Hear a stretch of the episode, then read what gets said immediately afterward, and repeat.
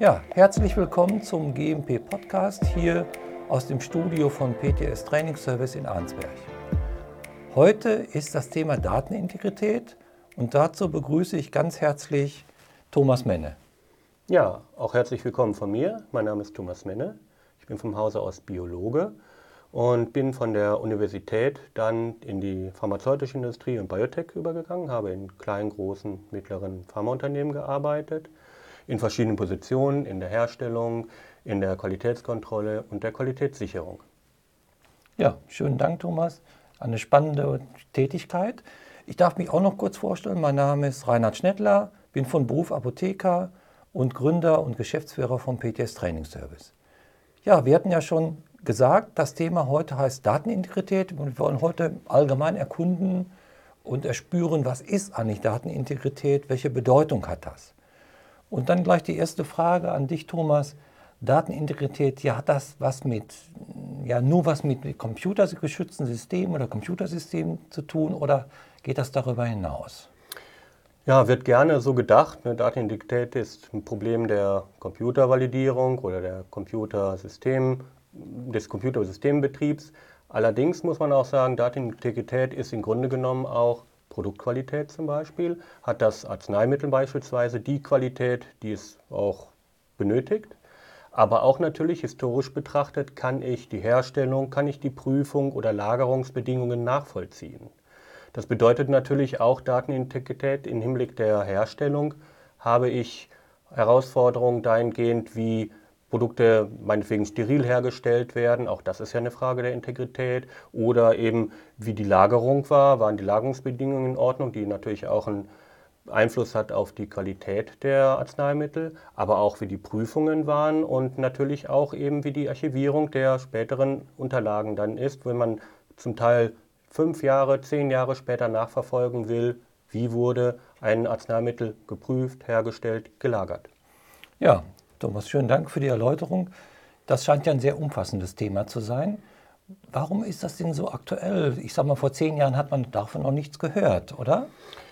Aktuell wurde es, man kann fast sagen, durch den berühmten FDA Warning Letter natürlich. Eben, es kam auf ja, mehr in, den, in die Sichtweise des äh, regulatorischen Fokus, wo man sagte, okay, ich muss natürlich gucken, dass ich Datenintegrität natürlich auch gewährleisten kann, einmal durch einen ordnungsgemäßen Betrieb, das heißt eben eine ordnungsgemäße, zulassungskonforme Herstellung und Prüfung, aber auch natürlich ausschließen, dass es Fälschungen gab oder dass es Manipulationen gab. Das heißt, ich muss natürlich auch damit auch die, die Wahrheit der Informationsgewinnung und der Produktgewinnung darstellen können. Mhm.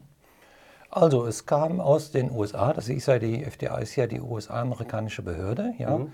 Wie wird das in Europa gesehen, in der EU oder vielleicht sogar speziell in Deutschland oder der Schweiz? Ja?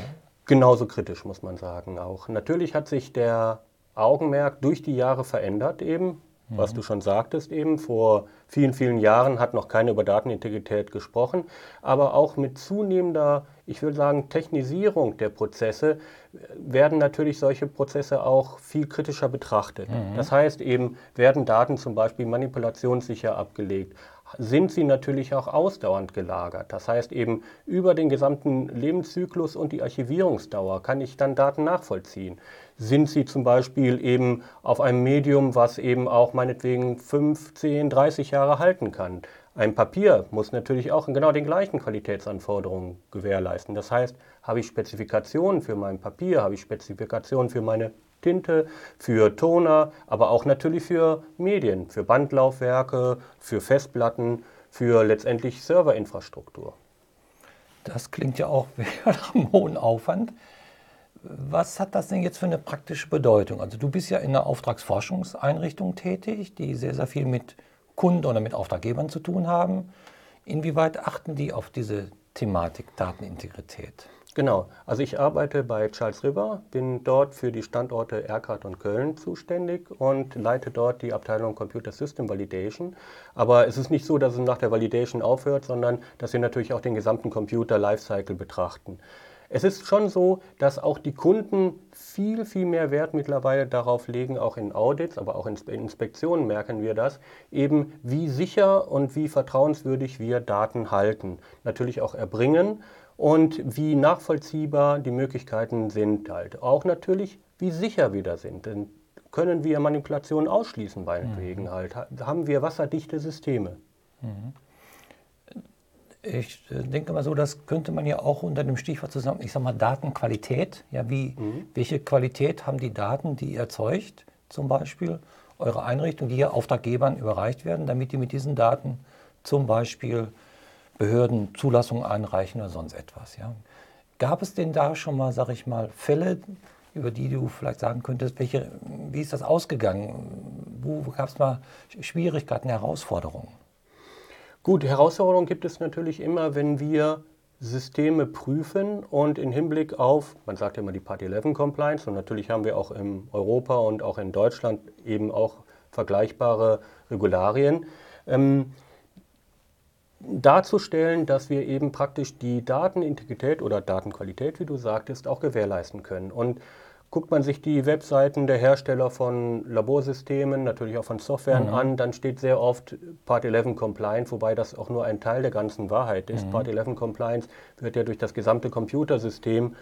dargestellt, das heißt natürlich auch durch entsprechende Prozeduren, Trainings und so weiter. Mhm. Und da haben wir natürlich auch im täglichen Leben die Herausforderung, dass wir auch mit Risk Assessment zum Beispiel irgendwelche risikominimierenden Maßnahmen definieren müssen, wenn wir merken, dass die Systeme doch nicht genau dann diese Part 11 Compliance halten, die sie benötigen oder die wir auch anfordern. Das heißt, wir arbeiten dann natürlich auch risikobasiert mit zum Teil prozeduralen Mitigierungen oder eben, wenn wir ganz viel Pech haben, dass wir sagen, wir können den Betrieb dieses Systems einfach nicht mit gutem Gewissen betreiben. Also so weit geht das, dass man wirklich sagt, ein Analysensystem, zum Beispiel ein Analysengerät, kann nicht unter diesen Bedingungen betrieben werden. Richtig. Ja? Wobei natürlich da auch die Entwicklung Hand in Hand geht. Mhm. Guckt man sich Systeme an, die Jahrzehnte alt sind, die würden wir unter heutigen Aspekten gar nicht mehr betreiben mhm. können. Mhm. Es gibt immer noch Grauwerte dazwischen, je neuer man mhm. wird, aber wir sind natürlich auch betrieben auch oder auch ähm, in, in unserem eigenen Interesse auch natürlich eben aktuelle Hard- und Software einzusetzen, sind natürlich da auch ein bisschen regulatorisch eingebunden. Mhm. Wenn bestimmte Prozesse, je nachdem wie detailliert sie dargestellt worden sind, in Zulassungsdokumenten drin sind, dann ist es immer sehr schwierig, da einen Switch zu machen. Aber es ist natürlich dann eben auch die prospektive, prospektive Sache, dass ich sagen kann, ich möchte jetzt einfach mal aktuelle mhm. Hard- und Software einsetzen, um auch Prozesse meinetwegen zu automatisieren. Mhm. Vielleicht nochmal eben das äh, Wort äh, CFR 11, also Part 11 hast du ja immer gesagt, also Teil 11. Vielleicht könnten wir das nochmal kurz erklären für die Zuschauer oder Zuhörer, die das nicht so genau wissen. Ja? Gut. CFR steht für Code of Federal Regulations. Das ist praktisch die US-amerikanische Gesetzgebung. Und ein Teil davon, der sich zum Beispiel mit der Herstellung von Arzneimitteln betrachtet, ist der Teil 21. Mhm. Und davon der Subpart dann eben 11. Da werden zum Beispiel die Anforderungen an zum Beispiel elektronische Signatur oder die Art und Weise der Datenhaltung gefordert. Mhm. mhm. Gleichzeitig haben wir in Europa den Annex 11 seit mhm. den frühen 90er Jahren, der entsprechend auch nochmal den Ansatz auch im Hinblick auf Qualität und Qualifizierung, Validierung von Prozessen mhm. darstellt. Darüber hinaus muss man natürlich auch sagen, findet man zum Beispiel im EU-GMP-Leitfaden unter dem Kapitel Dokumentation schon Anforderungen auch an die Qualität von, von Datenhaltung. Wie gesagt, nicht nur Computer, sondern auch Papier oder sogenannte Hybridsysteme, wo ich dann zum Teil elektronisch dokumentiere, zum Teil noch in einem guten alten Laborlogbuch. Und nicht zu vergessen, man hat natürlich auch noch die AMWRV in Deutschland, die auch nochmal Anforderungen an die Lagerung zum Beispiel von Daten halten. Mhm. Ja, wunderbar, hast du uns nochmal kurz erklärt. Ich habe nochmal für mich zusammengefasst, also US-amerikanische Forderung wäre der sogenannte Teil 11, Part 11, mhm. wo Anforderungen an elektronische Dokumente aus Signaturen, Unterschriften äh, zusammengefasst sind oder gefordert sind.